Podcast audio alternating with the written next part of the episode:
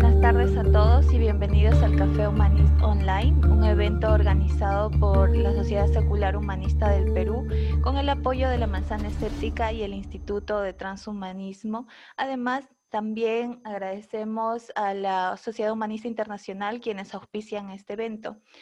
Yo soy Kiomi Ventosilla y a nombre de la Sociedad Secular Humanista quiero agradecerles su participación en este nuevo evento y como ya muchos saben, el tema a tratar hoy es eh, el de si existe o no Jesús y cuál es el sentido de debatirlo. Y para esto tenemos hoy la presencia de Iván Antesana. Él es director de la Sociedad Secular Humanista del Perú y posee además una amplia experiencia en investigación eh, de la historicidad de Jesús. Iván, ¿cómo estás? Buenas tardes en este momento lo que, lo que vamos a, la pregunta que vamos a abordar, eh, regresando a toda la analogía cinematográfica, es eso mismo. ¿Existió Jesús? Tiene sentido debatirlo, es relevante como pregunta. Eh, y podemos decir que, sí, que es una, una un gancho bastante atractivo puede resultar bastante perturbador para, las personas que están eh, claramente inscritas dentro de, una fe como el cristianismo que tiene una cantidad tan grande de, eh, tan grande de, seguidores y se, calculan en decenas de miles las diferentes confesiones cristianas que hay. Eh, pero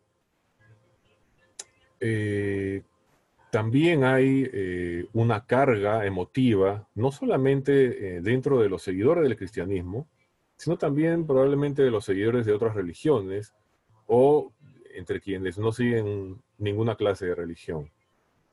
Entonces, eh, eso es lo que hace particularmente complejo este campo de los, de los estudios bíblicos y los estudios sobre el cristianismo, porque como decía, muchos pueden llegar con una carga eh, preconcebida, unos pueden estar pensando eh, ya en una conclusión que no van a querer eh, mover y probablemente algunos quieran incluso solamente escuchar hasta la parte en que, en que, está, en que uno está de acuerdo y después no entonces, eh, para eso eh, habría que empezar a entrar un poco en, quisiera entrar un poco en materia. Voy a, voy a eh, recuperar unos datos que estuve preparando, porque tanto dentro de la, dentro de, los estudios bíblicos, dentro, de, digamos, de este gran esfuerzo cristiano por demostrar la fe, digamos, ¿no? Por, eh, por afirmar el, eh, digamos, el origen de la creencia, eh, y sin embargo, dentro de toda esta gran tradición del cristianismo, también han aparecido voces muy escépticas sobre muchas afirmaciones de corte histórico, eh, emitidas por la Iglesia Católica en particular. Entonces, em, no, mm, y, también tenemos que mucho de este, de este panorama eh, se debe a, digamos, eh, se ve muy complicado porque también hay algunas voces dentro de personas que no, se, que no siguen ninguna religión o que son incluso cuestionadoras, que no tienen creencias religiosas, que también tienen posturas eh, que coinciden, digamos, con las reivindicaciones, con los postulados de quienes están del lado del cristianismo. Entonces estamos hablando de una, de, una gran cantidad de... Eh, de conclusiones y de posturas. Y bueno, eso hace pues que, sea cada vez más complicado. A, veces hay personas que opinan, que tienen alguna, eh, alguna, eh, alguna idea en particular y les parece nueva y resulta que es algo que, se ha planteado siglos atrás, ¿no? Entonces, eh, pero para volver a la respuesta de si es relevante y si tiene sentido debatirlo, podemos constatar algo muy, muy simple. Los libros sobre la investigación, sobre interpretación bíblica, sobre estudios neotestamentarios, que digamos es una especie de, área un poco, poco este, alejada de, la población, eh, se ven de pronto un poco eclipsados por libros sobre la existencia de Jesús y hay libros que se han publicado hace muy poco tiempo. Eh, de hecho, eh, hace unos días eh, me he estado enterando de una, de una pelea entre, entre académicos, entre estudiosos, ¿no? que, se lanzan epítetos mutuamente. ¿no? estamos en 2020. Entonces, siguen publicándose libros sobre el tema, sigue habiendo discusiones sobre el tema, entonces nadie, nadie va a atreverse a decir que no es un tema interesante. Si es un tema interesante, si implica búsqueda de la verdad, ¿tiene sentido debatirlo? Pues? Por supuesto que sí. Entonces, eso por un lado. Ahora, sistematizar eh, absolutamente todos los, eh, lo que se consideran los, los bandos que están en discusión, es un poco eh, ambicioso. No lo vamos a hacer ahora, definitivamente no, porque, eh, digamos, esto escapa a, nuestro, a, nuestros objetivos. Pero sí quisiera presentar una serie de, líneas de, de, pensamiento que pueden, de alguna manera, orientar la investigación particular que cada uno lo pueda hacer. Eh, hay que hacer un, tengo que hacer una especie de un disclaimer, ¿no? una aclaración a estas alturas. Eh, decir que, bueno, yo no soy un académico de esta área, no soy un historiador, eh, tengo estudios de arqueología, entre las carreras que seguí y que no terminé, eh, pero eh, como hay alguien por ahí lo ha dicho, me parece que en uno de los libros de Richard Carrier eh, lo menciona, o incluso George Wells, quien planteó el primer caso estable, sólido sobre la inexistencia histórica de Jesús en los años 70 que ponen de relevancia la labor de los eh, llamados, entre comillas, amateurs, que muchas veces son capaces de plantear preguntas que los especialistas no se hacen o que por alguna clase de, soberbia académica no han, eh, digamos, eh, no abordan, ¿no? Entonces, hay, por ejemplo, muchos recursos en la red y quienes no somos académicos, quienes, digamos, no tenemos acceso, por ejemplo, a, los amplios bancos eh, de hemerotecas digitales, porque hoy en día es tan, ya es tan caro tener hemerotecas, eh, es tan caro mantener las revistas, comprarlas, etcétera, que lo que se ha impuesto es el mundo de las eh, suscripciones digitales, las revistas indexadas. Entonces, cuando uno es un académico, uno ha seguido una carrera universitaria, uno puede tener acceso sin embargo, a pesar de, que hay una serie de, restricciones, quienes somos investigadores eh, por cuenta propia, podemos encontrar recursos válidos, interesantes, objetivos, eh, complejos en la red. hay, no tienen idea de la cantidad. en, esta, en esta pandemia yo he estado como parte de mi hobby imprimiendo los PDF porque yo soy un, un, chapado a la antigua, a mí no me gusta leer en la computadora, me, cansa, yo quiero tener mi libro al frente, quiero pasar las páginas, quiero subrayarlo, en fin, ¿no? Entonces tengo cientos y cientos de libros en PDF, pero cuando voy llegando a cierto punto de, la investigación, digo, ah, voy a revisar algo de este libro. No sé qué parte, pero entonces lo imprimo y así tengo montones de libritos que están hechos de esa manera, que son un PDF, que lo imprimo adecuadamente, lo mando a empastar al centro de Lima, y voy, traigo así. esta pandemia ha incrementado mi biblioteca en unos 50 libros más o menos, bajo ese estilo. De hecho, hace dos días he estado recogiendo alguno de ellos, justamente para revisarlo para, para, esta, para esta ocasión. Entonces, sí se puede encontrar bastante información sobre este tema. Información, bueno, lo primero, entender en qué estado está este debate. El, debate, en primer lugar, no, eh, ni siquiera existiría si todo el aspecto de las evidencias estuviera bastante claro.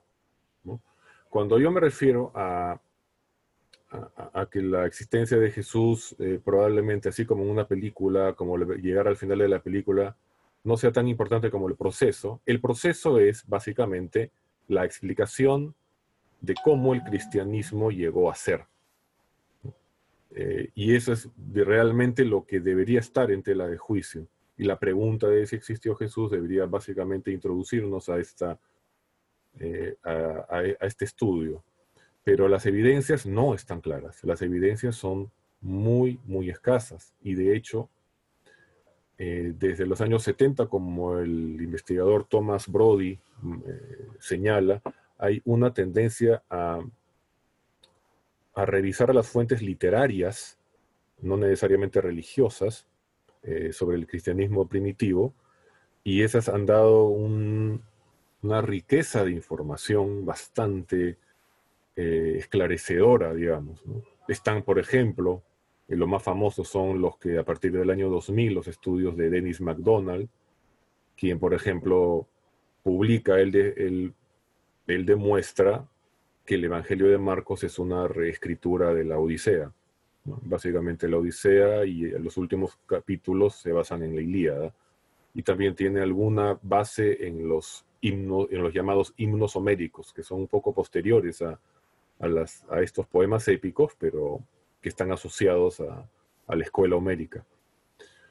Eh, este mismo autor ha, ha, descubierto también que el Evangelio de Juan sigue la estructura de las vacantes de Eurípides, entonces hay toda una, toda una eh, escuela de, que está llamada, digamos, a, descubrir las fuentes en la literatura de la época, y qué curioso que es, mucho eh, de la literatura griega.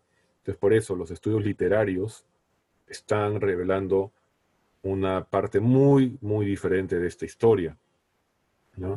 Eh, ¿Cuál es uno de los principales problemas? Y, aquí pongo a este investigador alemán, Gerd Thyssen, es uno de los más prestigiosos estudiosos neotestamentarios eh, de la actualidad, publicado mucho al respecto.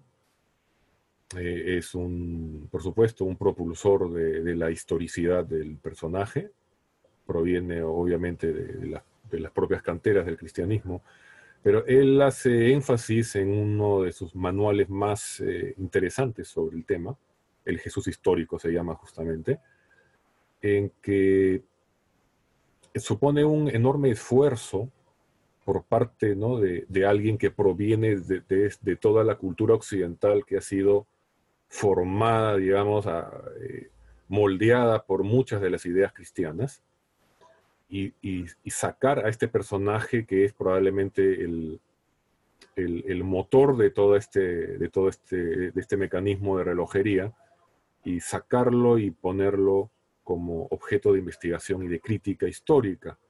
Entonces eso ya supone. Eh, y es muy explicativa esta frase de Tyson, de Tyson porque eso ya nos está, en primer lugar, eh, dando una diferencia de contextos. Sería muy fácil haber hecho esto hace 400, 500 años.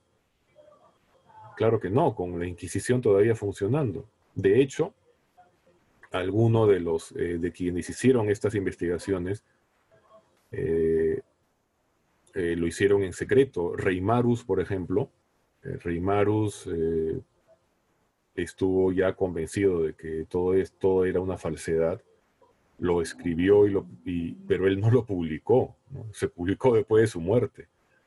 ¿no? Él lo, mantuvo cerrado y solo, a lo más pidió a un discípulo que, se encargara de eso. ¿no? Entonces ha habido muchas etapas. Entonces esta frase efectivamente eh, es bastante eh, reveladora, la independencia intelectual que se requiere. Entonces, cuando alguien trata de menospreciar las, las posturas escépticas de la historicidad de Jesús diciendo que es una moda. Eh, claro, es muy fácil decirlo, ¿no? Sin tener el contexto histórico de base. De lo que ha pasado en nuestra sociedad. Nuevamente, En el mismo libro, Tyson también señala algo fundamental y que diría yo que es, sin quererlo, ¿no? Eh, una de las principales críticas a estos estudios eh, por el lado eh, de, los, de, los estudiosos religiosos, de quienes quieren confirmar su fe. Que básicamente estas indagaciones por el Jesús histórico tratan, tienen como objetivo fundamentar la teología, fundamentar la explicación, eh, y eso ya nos debería, nos debería eh, lanzar una alerta y pensar en que eh, una investigación para ser científica no tiene que, tener un resultado preconcebido. Eso no es ciencia, eso es cualquier cosa menos ciencia. Einstein, creo que hay una frase que, que se le cita, ¿no? que dice, eh, mm, si supieras qué cosa vas a encontrar después de investigar, entonces no sería ciencia. Y efectivamente, eh, si hablamos de ciencias sociales y de historia, entonces estas investigaciones históricas que básicamente buscan apuntalar una, eh, una idea preconcebida, entonces realmente están muy lejos de tener un, espíritu científico, una honestidad intelectual con la que se debe acometer este trabajo.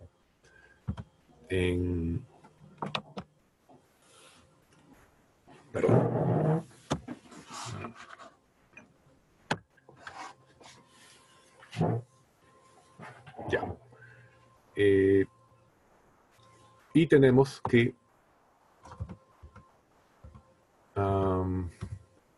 Bueno, tenemos a, Richard Carrier también, quien nos dice en un libro que se titula Un debate entre ateos, en que en realidad todo el campo de los estudios bíblicos eh, no se toma esta pregunta en serio.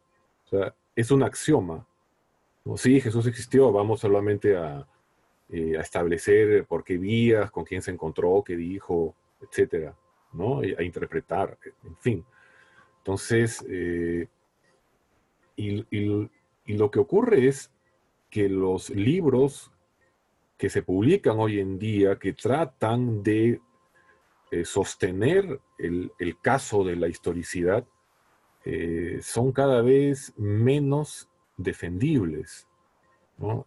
llegan a, extremos, ¿no? Por ejemplo, hay historiadores que han eh, acuñado la famosa apologética 1042, de la cual han tenido que arrepentirse porque han barrido el piso con ellos. ¿Qué significa 1042?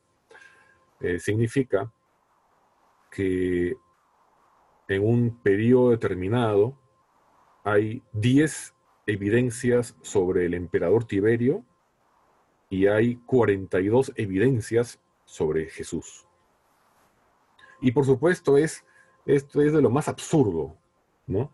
¿no? Ya hay artículos donde han destruido por completo esa argumentación por la manera como duplican argumentos este, como si fueran diferentes y son copias del mismo, eh, como, como ignoran todo un cúmulo de evidencia, en fin. Esta es una falacia que Carrier ha, llamado la falacia Espartaco que es una falacia exclusiva de los estudios eh, bíblicos y sobre Jesús Nazaret. Eh, es, ya, ya, la, ya, la, ya, la, hemos visto, eh, esta falacia es de la forma. Hay más evidencias de Jesús que de X personaje histórico. Y, por ejemplo, hay algunos que caen, F.F. Eh, Bruce, por ejemplo, hace 60 años decía que había más pruebas de Jesús que de Julio César. Una tontería, pues. Una redomada tontería. ¿no? Y hay quienes lo dicen ahora también. ¿no? Lo de Julio César, lo de Tiberio, ¿no? Y, y, últimamente también se les ha ocurrido hablar de Espartaco y que hay más pruebas de Jesús que de Espartaco, y nuevamente caen en ridículo. ¿No? Entonces, lo importante que dice Carrier es que esto es un, un, nuevo caso sobre la historicidad, no debería violar la lógica ni apoyarse en evidencia inexistente. Y eso es muy importante. En, por ejemplo, este, novelitas sensacionalistas como el Código da Vinci, que hicieron ruido hace unos años, hablaban de, se referían de alguna manera al, a la fuente Q, ¿no? Eh, que, es, que ha sido propuesta hace más de 100 años, como que fue un protoevangelio, ¿no? y que ese es el origen real de los evangelios canónicos y que proviene de una larga tradición, este, etcétera, etcétera. El hecho es que hoy en día se siguen haciendo postulaciones, interpretaciones, estudios sobre el desarrollo del cristianismo basados en la fuente Q. Q viene porque en alemán eh, la palabra Quelle, ¿no? Quelle, si la castellanizamos, significa fuente, ¿no? Entonces es la, la fuente más antigua. El asunto es que desde hace más de 100 años en que se propuso hasta el día de hoy, no se ha encontrado absolutamente ni siquiera un cuadradito de papiro de esa fuente. Esa fuente es una conjetura. Y estar elaborando argumentos sobre eso. Entonces, eh, real, realmente eso desprestigia mucho a las ciencias sociales. ¿no? Eh, debería basarse más en la evidencia. Eh, ¿Cuál es el estado de la evidencia? Bueno, tenemos algunos datos, ¿no? Tenemos a Filón de, eh, Alejandría, un sabio judío de esta ciudad de Alejandría, quien eh, visitó a, Calígula en Roma y viajó por muchos lugares y escribió sobre muchas cosas, y no escribió ni una sola palabra sobre Jesús de Nazaret, ni el cristianismo. ¿no? Flavio Josefo, que es probablemente la fuente más eh, recurrente para esta época temprana, no escribió una sola palabra sobre el cristianismo y él murió aproximadamente en el año 100. Su última obra, Las Antigüedades Judías, fue publicada entre los años 93 y 96, más o menos. ¿no? Eh, tenemos a Marción, quien prácticamente tomó la iglesia de Roma por su dinero y luego lo votaron, le devolvieron el dinero. Eh, y ya él era una especie de voz discordante dentro de la, dentro de la protoiglesia. Está Justino Mártir, que en el año 150 nos empieza a hablar de algunas evidencias de memorias de los apóstoles. Está Ireneo de León, que en el, en el año 180 eh, dice que los evangelios canónicos deben ser cuatro, porque son cuatro los vientos y cuatro las esquinas del mundo. Así que cuatro. Y, eso, eso, eso sustenta que son los verdaderos. ¿no? Está Orígenes de Alejandría, quien estudió mucho a Josefo y le molestaba bastante que Josefo no reconociera a Jesús de Nazaret. ¿no? Está Eusebio, a quien se le achaca eh, mucho de la falsificación cristiana siguiente. Está Constantino, entonces, eh, esta es la línea de tiempo. ¿Qué cosa es lo que tenemos? Tenemos algunos papiros que están escritos en griego antiguo, en, el koiné, en otras, eh, en otras variantes, eh, y que reúnen diferentes, diferentes partes de la, del Nuevo Testamento. Entonces, cuando, cuando empezamos a ver eh, en qué año se ubican, tenemos, por ejemplo, fíjense abajo lo que dice Papiro 45, el Chester Betty, 250 aproximadamente, ese es el año. ¿Qué cosa hay ahí en el papiro Chester Betty que está en, Irlanda, en Dublín? Eh, es la copia, mm, ahí tenemos la copia más antigua del Evangelio de Marcos. Y el Evangelio de Marcos, según el consenso de los estudios neotestamentarios, fue el primero que se escribió, el primer Evangelio canónico en escribirse fue el de Marcos. Aunque nosotros lo habíamos leído en, el colegio, en la escuela, eh, como segundo después de Mateo, en realidad se escribió primero. Y esos son los años. Y, a todo, y toda esta evidencia, ¿qué se supone que debe sostener? A Jesús en el año 30. No hay absolutamente nada que lo sostenga en este momento. Solamente relatos, solamente literatura. Eh, eso, claro, no me voy a extender explicándoles las fuentes, los, supuestos argumentos y por qué no lo son, porque sumaría como tres horas tranquilamente. Eh, es interesante eh, recurrir por momentos al materialismo histórico. algunos se les erizarán pues, este, los pelos, en fin. Pero ¿por qué es importante? Porque nos, este, este modo de, estudiar, cuando yo estudié arqueología, por ejemplo, eh, había un, mucha discusión sobre el modelo de desarrollo de la arqueología andina del Perú. Eh, y bueno, eh, mm, este estudioso, Luis Guillermo Lumbreras, postuló y explicó por qué el modo de producción asiático, que es un modelo teórico desarrollado por el marxismo, era la mejor explicación para los procesos de los Andes. Y efectivamente eh, era un modelo que permitía explicar bien las influencias. Eh, bueno, entonces aquí hay que quitarse pues eh, prejuicios ideológicos y, tratar de entender los procesos históricos.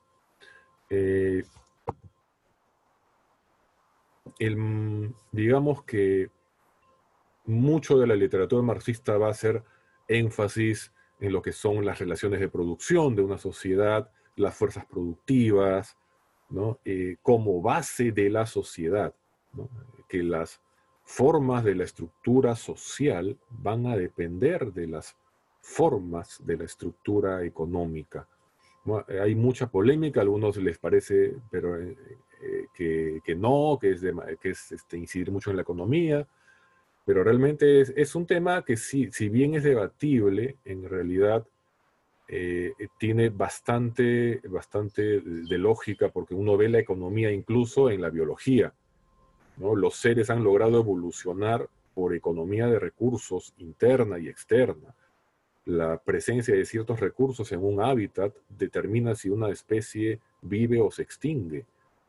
Entonces, es muy importante eh, el concepto de economía y no como una institución cultural, sino como el, hecho de, utilizar o no algunos, algunos recursos. Eh, y bueno, eh, hay que hacer unos paralelos, ¿no? bueno, Engels era el editor de Marx, el el que lo hacía entendible, y él decía pues que si como Darwin descubrió la evolución del mundo orgánico, Marx descubrió la ley, de la evolución de la historia humana, que, eh, digamos, eh, entender que e, el hombre necesita en primer lugar sostenerse, ¿no? comer, beber, vestirse, antes de ponerse a hacer política, ciencia. Los italianos lo tienen con una frasecita bien divertida, ¿no? Eh, primero el comer, luego el filosofar, ¿no? Entonces, esto nos da una idea de la causalidad entonces, desde un punto de vista del materialismo histórico, tenemos que en la base de todo está el ambiente y los recursos. Solamente sobre ellos se pueden construir la infraestructura social que son las fuerzas productivas, las relaciones de producción entre los grupos sociales, entre, entre los actores sociales. Encima de la infraestructura va la superestructura que es ya, digamos, lo que conocemos como cultura, ¿no? las ideologías, la estructura política y jurídica de una sociedad. ¿no? Esta superestructura determina las necesidades hacia las cuales se va a dirigir una sociedad en particular y esas necesidades son las que van a buscar satisfacer los individuos que componen esta sociedad. Y estos individuos obviamente van a tener líderes que van a expresar las necesidades de la sociedad de su momento. Entonces, esta es, digamos, no solamente eh, una explicación de cómo, eh, de cómo se desarrolla la, la sociedad humana, tenemos que entenderlo en el sentido de la causalidad que va de la base a la punta. Entonces, las explicaciones que normalmente tenemos son más bien de un corte individualista.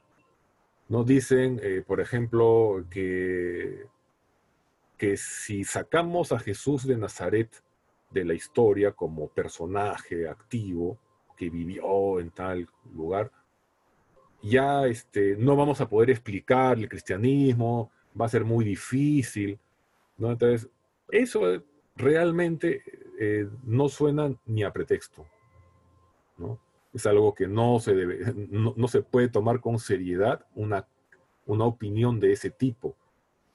Tanto eh, en pro de la historicidad de Jesús como no. Porque, por ejemplo, hay obras, recientemente hay una obra eh, que se llama Año 303, que sostiene que, en ese año se inventó el cristianismo y que dos personas en particular, Eusebio de Cesarea y Lactancio, que era como tutor de la familia imperial de Constantino, eh,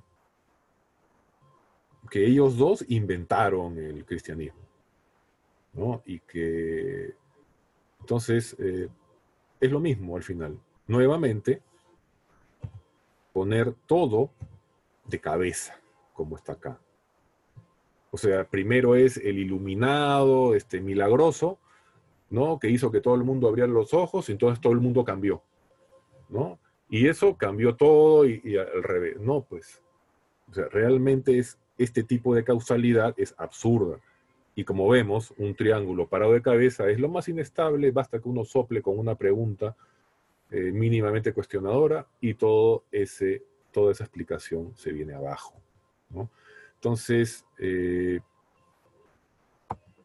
eso es, digamos, un punto de investigación. ¿Qué temas hay que investigar? Bueno, hay bastante literatura sobre materialismo histórico. Pueden leer un texto bien interesante de Plejanov que se llama el, eh, el, el papel del individuo en la historia.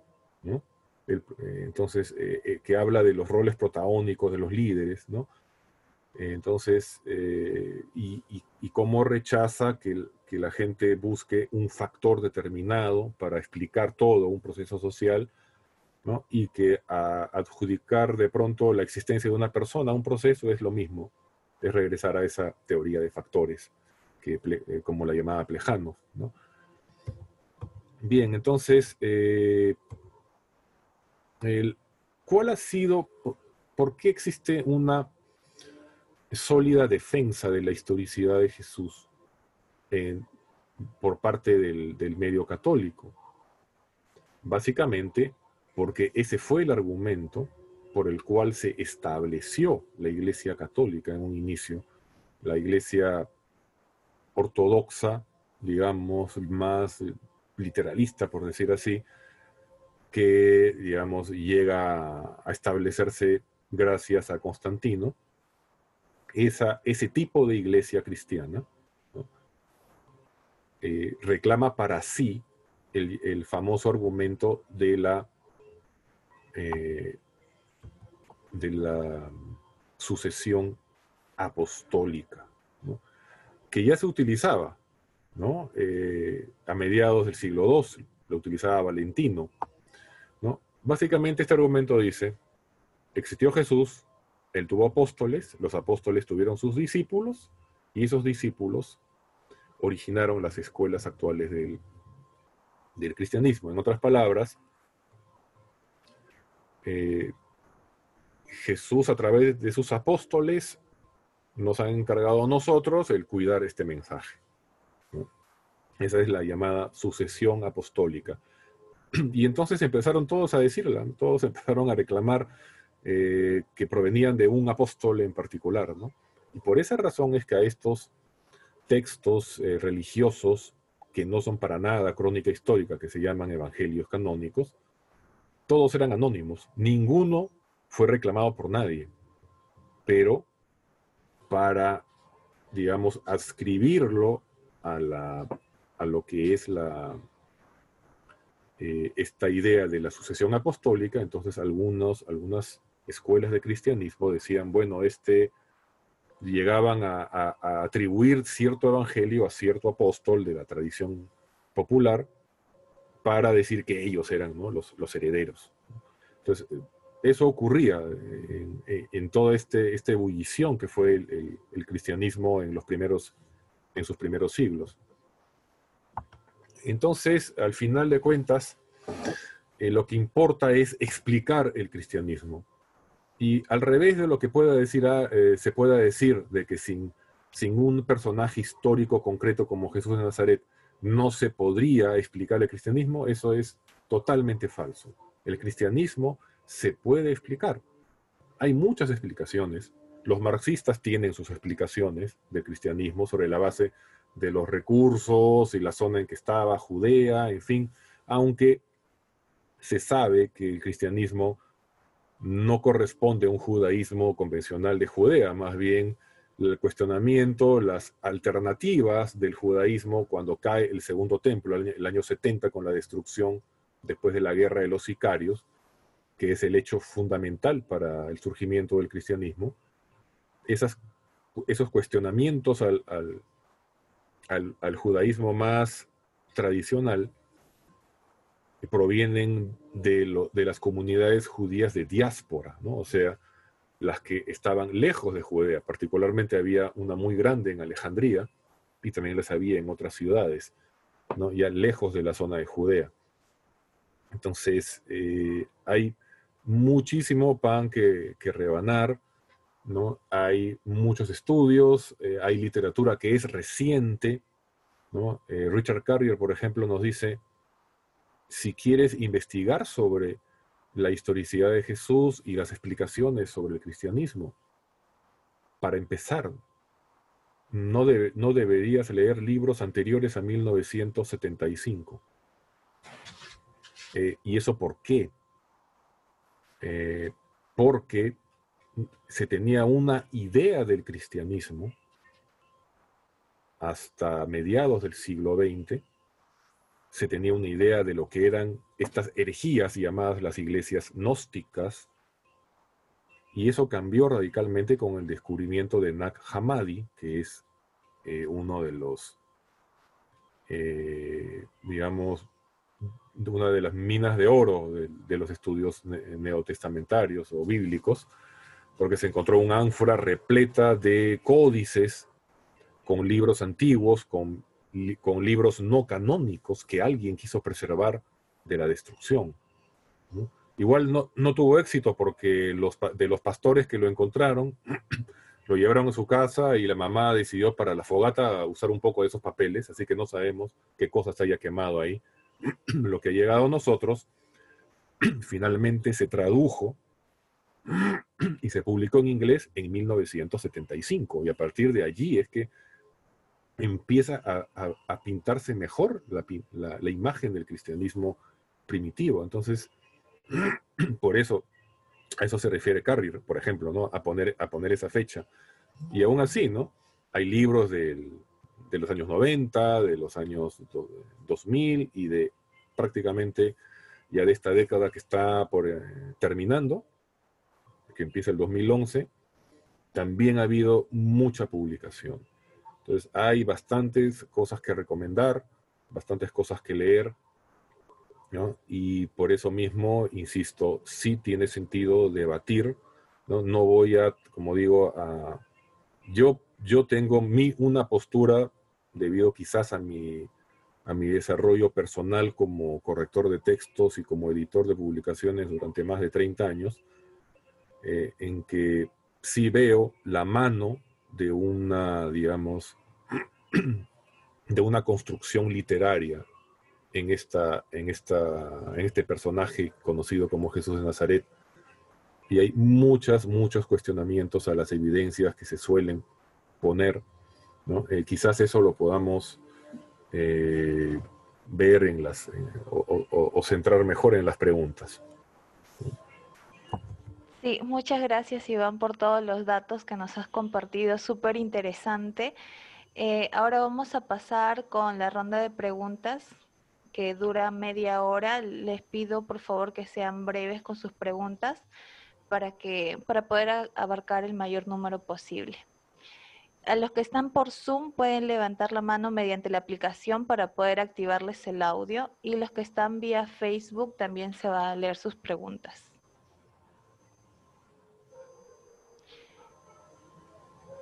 Eh, Guillermo, ¿puedes levantar la mano por la aplicación para ubicarte? Ahí está. Por la aplicación, Guillermo, o sea, eh, busca en participantes. Activa tu audio, Guillermo. O que lo abra una vez, ¿no? Sí.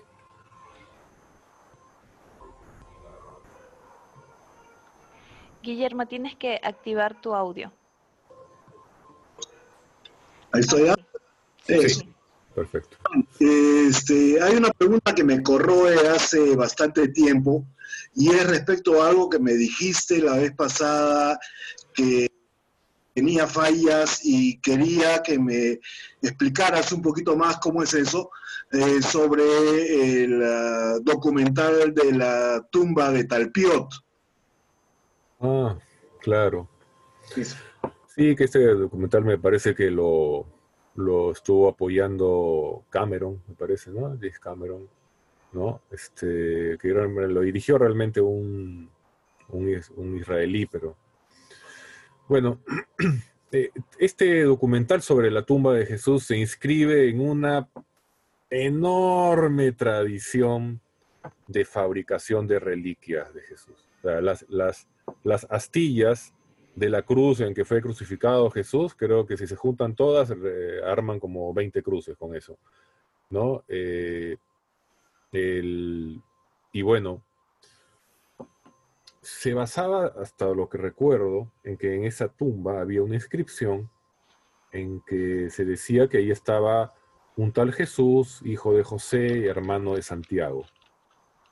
Entonces, eh, bueno, lo que rápidamente varios estudiosos dijeron, eh, esto no puede ser cierto, porque en ningún epitafio familiar se dice que alguien es hermano de alguien, siempre se dice que alguien es hijo de alguien. Es más, se menciona a María, también hijo de José y María. ¿no? Entonces, eh, y, esa, esa no es, ese no es el formato de las inscripciones funerarias. Después se descubrió que esa tumba estaba relacionada con un señor de, allá, de ahí mismo de Israel, que era conocido por eh, fraguar este, reliquias, por, vendérselas a coleccionistas extranjeros. O sea, había todo un, todo un circuito allí que no estaba, que estaba bastante turbio y que no se ajustaba. Al final eso no ha sido tomado en serio para que, mira, si eso fuera verdad, ¿no? Eh, si, si, si fuera, si, si, hubiera sido validado de una manera incontrovertible, no tendrías a, a, toditos los, los, historicistas en este momento diciéndole, ya ven ustedes, este, mitológicos de pacotilla, no, sí existió, ahí está la prueba. Nada, no ha pasado como si nada. ¿Por qué? Porque es falso. Porque es uno de tantos intentos falsos. ¿no? Eh, no hay, yo particularmente pienso que jamás van a encontrar ninguna tumba de Jesús.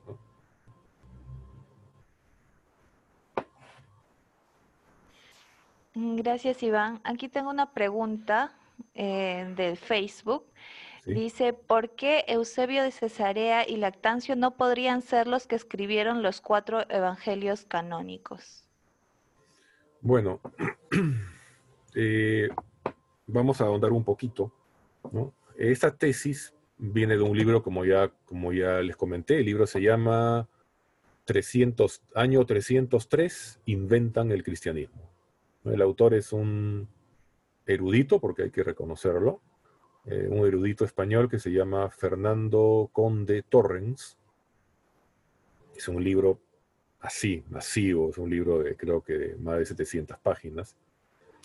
Eh, y bueno, básicamente él, él propone que, que entre Eusebio y Lactancio escribieron los evangelios canónicos para darle una eh, unidad este, ideológica al cristianismo, para que a Constantino le fuera más fácil este, promoverlo. ¿no? Eh, y, y él dice que como había aparentemente algún rastro de honestidad intelectual entre los que fraguaron estos, este, estos, estos eh, textos, que ponían una marca que, que, se leía como en griego Simón, pero no como el nombre, sino creo que el nombre es con, el nombre creo que era con, con Omicron y el Simón este es con Omega. Y básicamente que significa falso, ¿no? O sea, como que dice esto es falso y entonces ponían, y dicen que es un acróstico.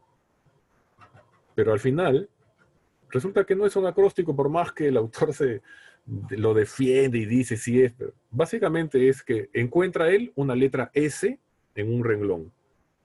Luego, en X renglones más abajo aparece una I. De repente por ahí en otro lado, después más abajo aparece una M, así. Entonces vas encontrando las letras en un punto, en otro, así. Entonces, entonces tú haces tu dibujito, ah, ahí está la palabra. Pero eso no es un acróstico. Un acróstico es una frase, una eh, que está siempre en una posición, que puede ser al inicio de la columna, entonces uno lee de arriba abajo, o al final de la columna también se lee de arriba abajo, o al medio, en cualquier posición, pero en columna. Entonces, el hacer eso ya implica mayor trabajo, ¿no es cierto? Entonces, eso es un acróstico. Y, por ejemplo, Bart Ehrman este, nos da un ejemplo de acróstico eh, en un libro que hablaba sobre cómo se falsificaban los textos cristianos, este, que se llama Misquoting Jesus. En, en español se tradujo como Jesús no dijo eso y que básicamente había eh, un, este personaje, el, que, llamado el epíteto de los médicos, Galeno, que escribía algunos libritos y, se había dado cuenta de que un tipo se los plagiaba. ¿no? O sea, el, libro agarraba, lo copiaba, como era, tan poquitas personas sabían escribir en esa época. Entonces él veía el libro de Galeno y, este, y, lo, y lo volvía a copiar y ponía su nombre, ¿no? así de, así de fresco. Entonces, para darse cuenta de que efectivamente era este y que, y que era un ignorante y no sabía nada, eh, Galeno escribió un libro en el cual, como acróstico, ¿no? si uno leía las primeras partes del renglón, se leía el nombre de fulano es un idiota. ¿no? Y, ese texto, el fulano lo copió con acróstico y todo, ¿no? Y se leía, ¿no? Entonces, eso es tener una intencionalidad de dar un mensaje, etcétera. Pero agarrar una letra cualquiera en una posición cualquiera es tan absurdo como esa teoría que surgió hace unos años entre estos medios conspiranoicos religiosos de el código de la Biblia, ¿no? Que la Biblia lo predijo todo, ¿no? Porque hasta, hasta el atentado a las Torres Gemelas, que Bin Laden, todo estaba ahí. Básicamente es que en un, en un corpus de texto tan grande como es la Biblia, tiene suficientes letras como para reunirlas al azar y, formar las, letras de las palabras que quieras. Entonces, eso es lo que está haciendo el señor Conde Torrens, en mi opinión. ¿no? Es, es un autor que tiene una erudición envidiable, el tiempo, a mí me gustaría haber tenido acceso, conocer del, de lenguajes antiguos como él conoce, porque ha tenido copias de los manuscritos, y pero como digo, este, esta tesis es completamente conspiranoica. ¿no? Eh, no se sigue de ninguna clase de estructura literaria real y, nuevamente, el asignarle a dos personas individuales y decir, estas personas crearon todo un movimiento que definió la cultura de Occidente, esa clase de planteamientos, señores, no son serios, no se pueden tomar en cuenta. No, y no, no lo digo solamente por defender el, modelo de la pirámide económica del materialismo histórico que les, que les he presentado, pero en realidad va a ser muy difícil que alguien pueda sustentar una causalidad a, ese nivel. ¿no? Y, por esa razón, o sea, para mí es el, la tesis del libro eh, año 303 es tan indefendible como la tesis de que hubo un Jesús histórico que dio origen a todo. Gracias, Iván. Acá tengo otra pregunta desde Facebook de Daniel. Nos dice, ¿por qué no mencionó a Tácito y Suetonio en su argumentación? Sobre todo a Tácito, quien habla de la ejecución de un alborotador por Poncio Pilatos en la zona de Judea. Sí, es lo que estaba diciendo. ¿no? Hablar de todas esas supuestas evidencias nos va a tomar un montón, pero ya que se ha centrado en Tácito, eh, podemos... Eh, podemos mencionarlo. Bueno, Tácito era un, un historiador bastante conservador. Eh, que escribió una gran obra sobre, sobre, sobre Roma que se llamaba Los Anales. Bueno, escribió, varios libros, pero la, eh, la, supuesta evidencia de la cual nos hablan está en el libro 15 de Los Anales. Eh, dicho sea de paso, es muy sospechoso eh, conociendo el hecho de que los cristianos eran quienes después, a partir del siglo, de finales del siglo IV, controlaron el monopolio de los escribas y los copistas, Es muy sospechoso que los anales de Tácito, referidos a los años 30 y 31, han desaparecido. No están disponibles. los tenemos incompletos hasta el día de hoy. Yo no dejo de preguntarme, ¿qué diría de Jesús Tácito, o para mí lo más importante es qué cosa no diría. Y que por esa razón esos años en particular han, sido, han, desaparecido. Pero bueno, el, texto de Tácito es interesante. Eh, ay, lástima que no. ¿Qué pasa con el cable de red acá? Este, hay una, bueno, lo pueden buscar. Eh, el manuscrito de Tácito que hace referencia, ¿no? donde dice que eh, uno se refiere al, incendio de Roma, ¿no? y dice que Nerón culpó a los cristianos, ¿no? y que esto era una superstición que venía de Judea, ¿no? En fin.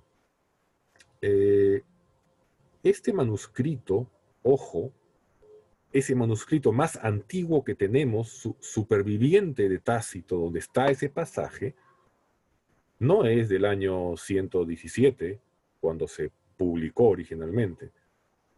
Es del año 1050 más o menos. O sea, es 900 años posterior. Es una recopia muy posterior que está en la Biblioteca Lorenciana, creo, me parece, este, en Italia. Y se ha hecho un, un estudio de fotografía ultravioleta de ese, de ese párrafo. ¿Por qué? Porque ahí dice que le echó la culpa a los cristianos, pero alguien se dio cuenta de que cuando, cuando en ese manuscrito dice cristianos, y todas las letras son escritas en secuencia, ¿no es cierto? Y de pronto, entre la I y la S de cristianos, hay un espacio, un espacio, o sea, sobra espacio cuando, y se nota, no es como una división de palabras, como cuando uno divide palabras, pero es un espacio que llama la atención. Entonces a alguien se le ocurrió hacer fotografía ultravioleta y descubrió que ahí no decía cristianos, ahí decía cristianos alguien borró la E y puso la I en esa copia, que es la que tenemos. ¿Por qué es importante este cambio de letra? Porque Cresto era un nombre muy común, era un nombre griego latinizado, y de hecho, Suetonio, en una supuesta prueba, menciona eh, en su vida de los doce Césares, cuando se refiere a Claudio, que Claudio expulsó de Roma a los judíos que hacían mucho alboroto, instigados por Cresto. Entonces, eh, yo, algunos claro dicen, ahí está, ahí está Jesús, no, una I, una E, lo mismo, ahí está mi Jesús, no, lo siento, no, estamos hablando del, del reinado de Claudio. Se supone, se supone que Claudio viene después de Calígula, que viene después de Tiberio, y se supone que con Tiberio es crucificado Jesús. Así que no puede eh, Claudio haber expulsado a, Jesús, algo que haya de verdad resucitado y se haya hecho revolucionario. Pero la cuestión es que esos textos no nos hablan de ningún Jesús de Nazaret. ¿no? Y el texto de Tácito tiene mucho, mucho de haber sido manipulado puede significar algo muy diferente lo cristiano de lo cristiano. Ahora, hay más elementos también en, el manuscrito de, Tácito. Está Suetón y, por supuesto, Plinio el Joven, que es la tríada de historiadores romanos, que empiezan con, la carta de Plinio Trajano en el año 111, en que dice, a estos cristianos este, adoran a un tal Cristo como si fuera un Dios. Y nada más. Pero eso no es prueba de que un personaje histórico existió, eso es prueba de que había un culto en el año 111 en Bitinia, de la cual Plinio el Joven era gobernador y le escribía a su amigo el emperador Trajano, que lo había nombrado allí, sobre esto y cómo proceder, porque vamos a ver de torturar a algunos, a ver qué, dicen, ¿no? Y efectivamente los torturan, algunos reniegan, ¿no? Hay otros que siguen en su fe, los matan, en fin, ¿no? Esto es una carta, eh, una serie de cartas, me parece. Pero eso no es ninguna prueba de ningún de la historicidad de ningún personaje. Eso ya es leer mucho más de lo que dice el texto. Y eso pasa con el famoso testimonio flaviano, que seguro Ali me va a preguntar del testimonio flaviano. si Guillermo tenía una pregunta. Aquí tenemos otra pregunta de Iván Danilo. Nos dice, ¿qué pasa con el papiro 52 que en la línea de tiempo que mostraste no lo has incluido? y data aproximadamente del año 125. Saludos desde Chile. Sí, bueno, mm, eh, es bastante arriesgado hablar de, un fechado, porque este papiro 52 que se refiere al Evangelio de Juan, en realidad eh, tiene un rango de datación. Eh, se, se, estima un periodo del 125 al 175 o un poco más es un rango de años, no es, este es el año exacto, no ha habido esa clase de datación. Normalmente en, estos, ah, en esta clase de documentos históricos eh, no se utiliza el carbono 14 porque el carbono 14 implica destruir parte, entonces hay que destruir. Entonces e, es un cuadradito, que yo sepa el P52 es un, un cuadradito nada más con unas líneas que se reconocen del Evangelio de Juan. hacerle carbono 14 para, encima del pedacito, destruirle una parte es como ya pues, este, perderlo para siempre, ¿no? Entonces, se hacen otro tipo de verificaciones, bueno, ya la tecnología ha avanzado, ya el carbono 14 ya está superado a estas alturas, eh, se hacen pruebas de estilo, del tipo de tinta, del tipo de la caligrafía, en fin, pero eso no nos da un año. Eso justamente, eh, seguramente el, quien me ha hecho la pregunta ha tenido acceso a esta información de, vulgar propaganda de los, de, los fanáticos de la historicidad, entonces que, ah, este es un rango, ah, ya, entonces pongo el, más temprano y, digo que ese es, pues, ya es de ahí, ¿no? Pero en realidad no se investiga así en los, eh, los, los, papiros que, que hay disponibles, ¿no? Claro, aquí Iván, tengo una pregunta súper interesante de Abel Torres. Nos dice, ¿cuál habría sido la motivación de los que crearon el cristianismo en el año 300, según la hipótesis que has mencionado? ¿En qué se inspiraron? Mm, bueno, eh, no he leído a profundidad el libro de Conde Torrens, eh, he seguido muchas de las discusiones eh, al respecto. ¿Cuál es la motivación? Hay muchísimas cosas, ¿no? Por ejemplo, hay que tener en cuenta que tanto Lactancio como Eusebio eran mantenidos por, Constantino. O sea, Eusebio en el concilio de Nicea era, era arriano. Arrio era, digamos, el, propulsor de una interpretación del cristianismo que era muy diferente a la que propugnaba un lado más orto, el lado que que después fue la ortodoxia, Y en el concilio de Nicea, entonces se juntaron, hicieron, y fueron haciendo su correlación política para eh, excomulgar a Arrio.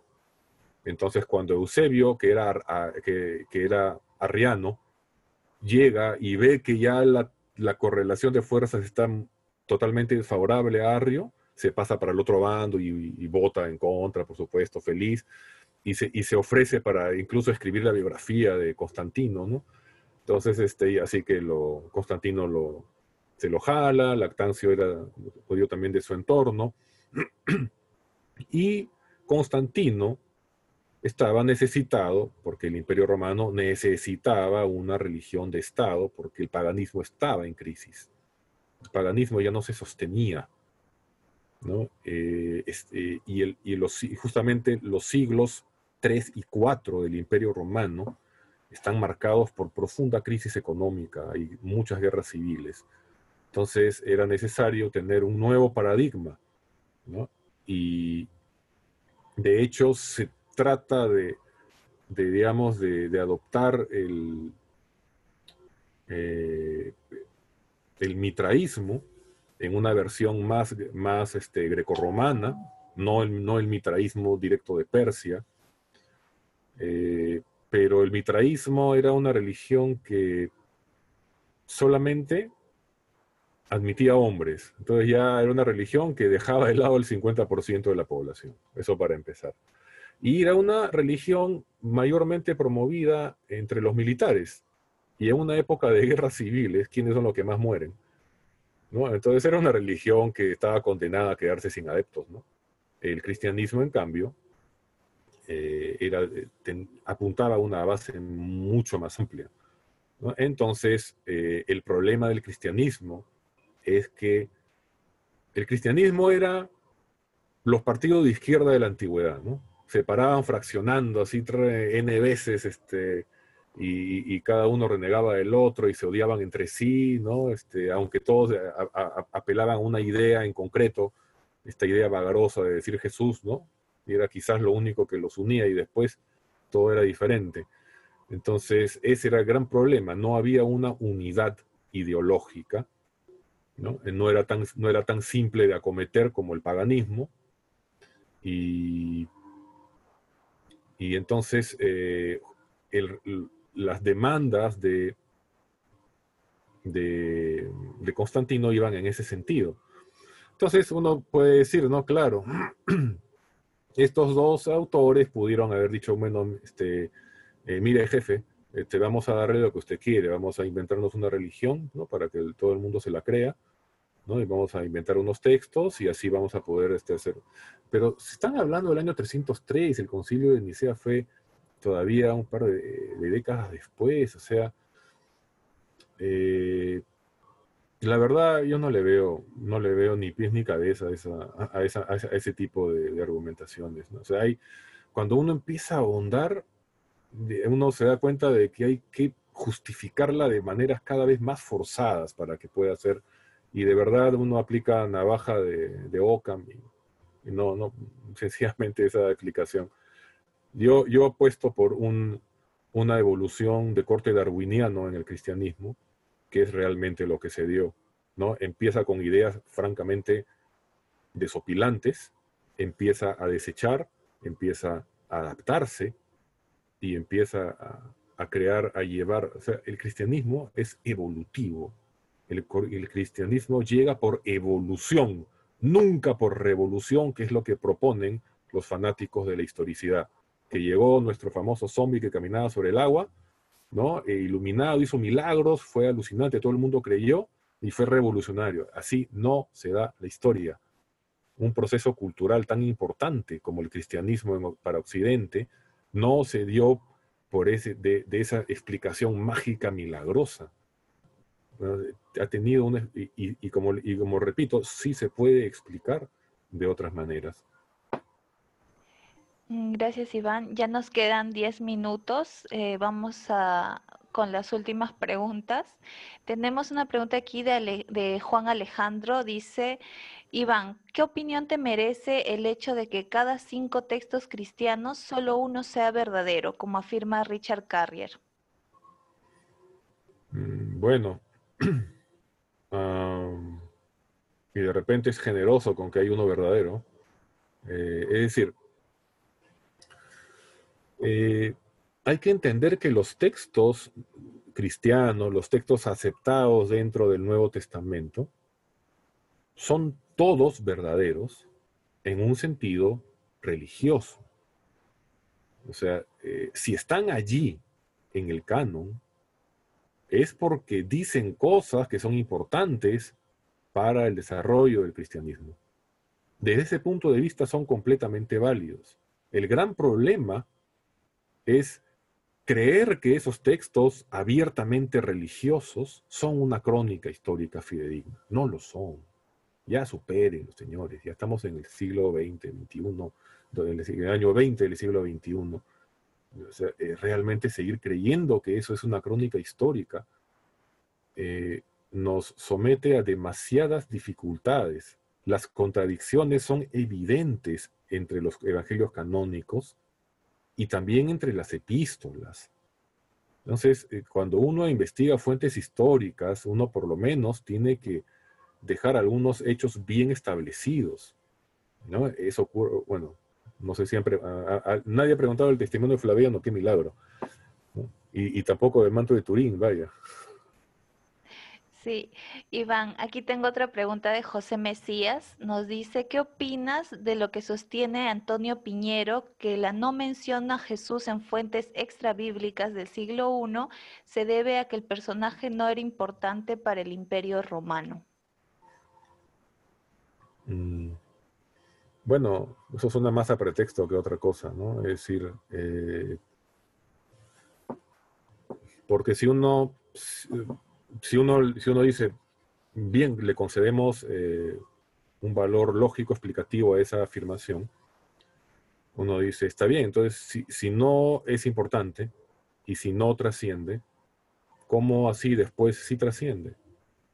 O sea, si es alguien, si es un don nadie, ¿no? Eh, entonces, ¿cómo se explica que un don nadie se convierta en alguien eh, en, un corto periodo de tiempo. Eh, y alguien tan importante. ¿no? Entonces, en realidad,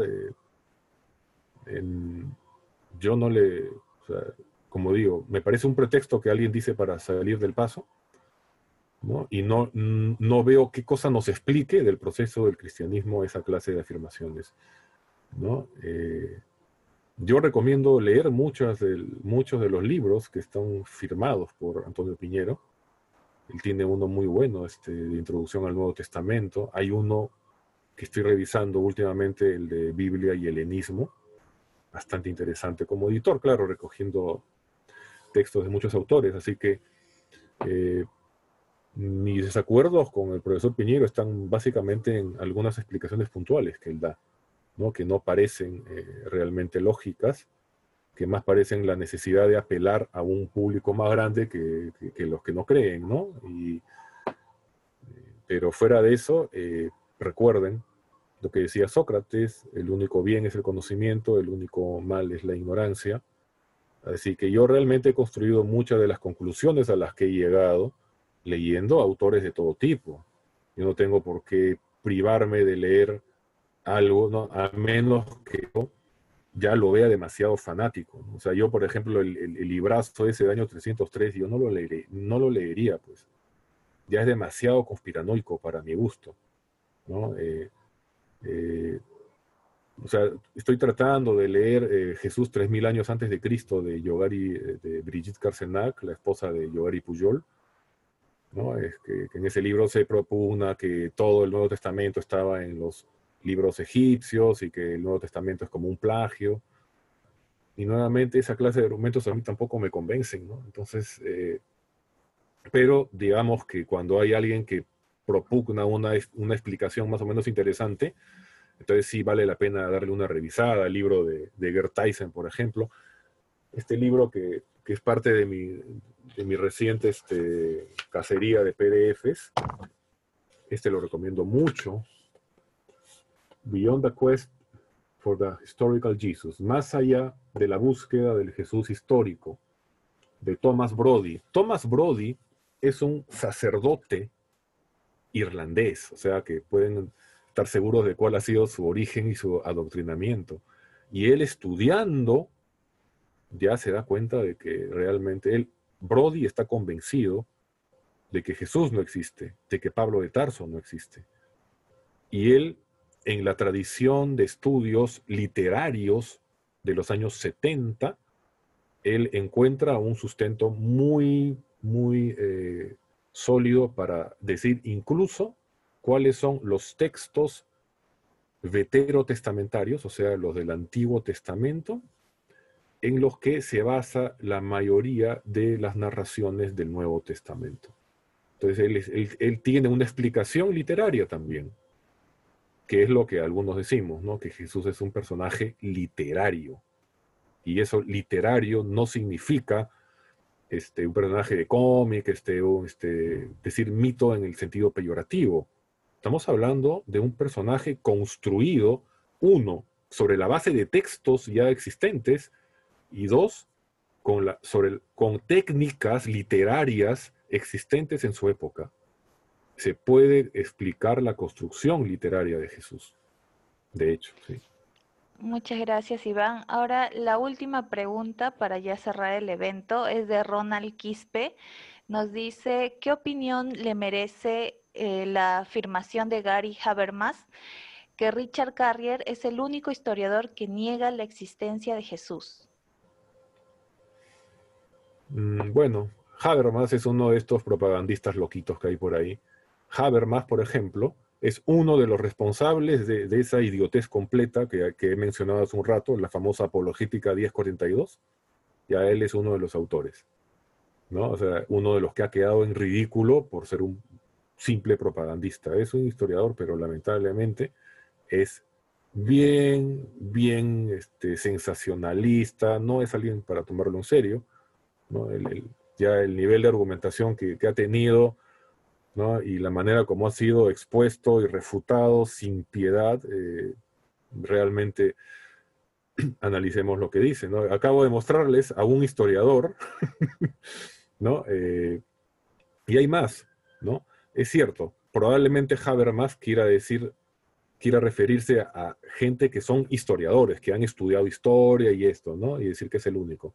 Pero la verdad, eh, incluso tan solo porque en el entorno más cercano e inmediato de él no conoce a nadie más, eso ya habla mucho de la mediocridad de ese argumento. De, eh, por ejemplo, eh, Carrier tiene un libro que es bastante interesante, que se llama Sobre la historicidad de Jesús, que es un libro que, que se debería tomar en serio, este es uno de mis pocos originales, eh, y en este libro, precisamente, una de las primeras preguntas que él, que él aborda es ese argumento famoso de que, que, también se lo, se lo, se lo he este, escuchado al profesor Piñero, ¿no? Del 99.99%, ¿no? Este, están a favor, la famosa falacia populum, ¿no? Y justamente Carrier tiene algunas páginas en este libro en el cual precisamente desmiente y dice, no, no es uno, son más, no es cierto, hay una mayoría, no es un consenso en el sentido en que nos lo quieren presentar. ¿no? Entonces, ese es el asunto. El consenso está construido sobre bases muy, muy endebles.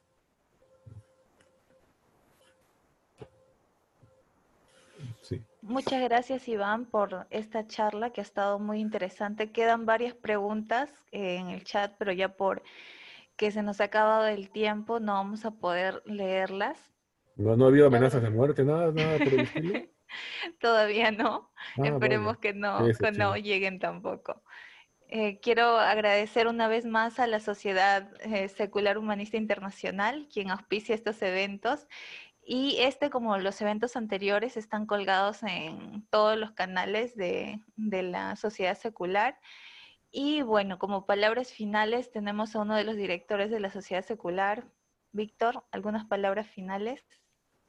Sí, muchas gracias Iván por la brillante exposición. Ya sabemos que eres uno de los expertos acá en Jesús, además que, que la mayoría de curas. Em, Iván también es director de la Sociedad Secular em, y les hago acordar que tenemos un evento ya programado para el siguiente sábado. El siguiente sábado a las cuatro y media también tenemos un eh, segundo Café Humanista. Normalmente son cada dos semanas, pero ahora vamos a hacerlo, este, vamos a intentar hacer la entrega todos los sábados. Gracias, Kiomi.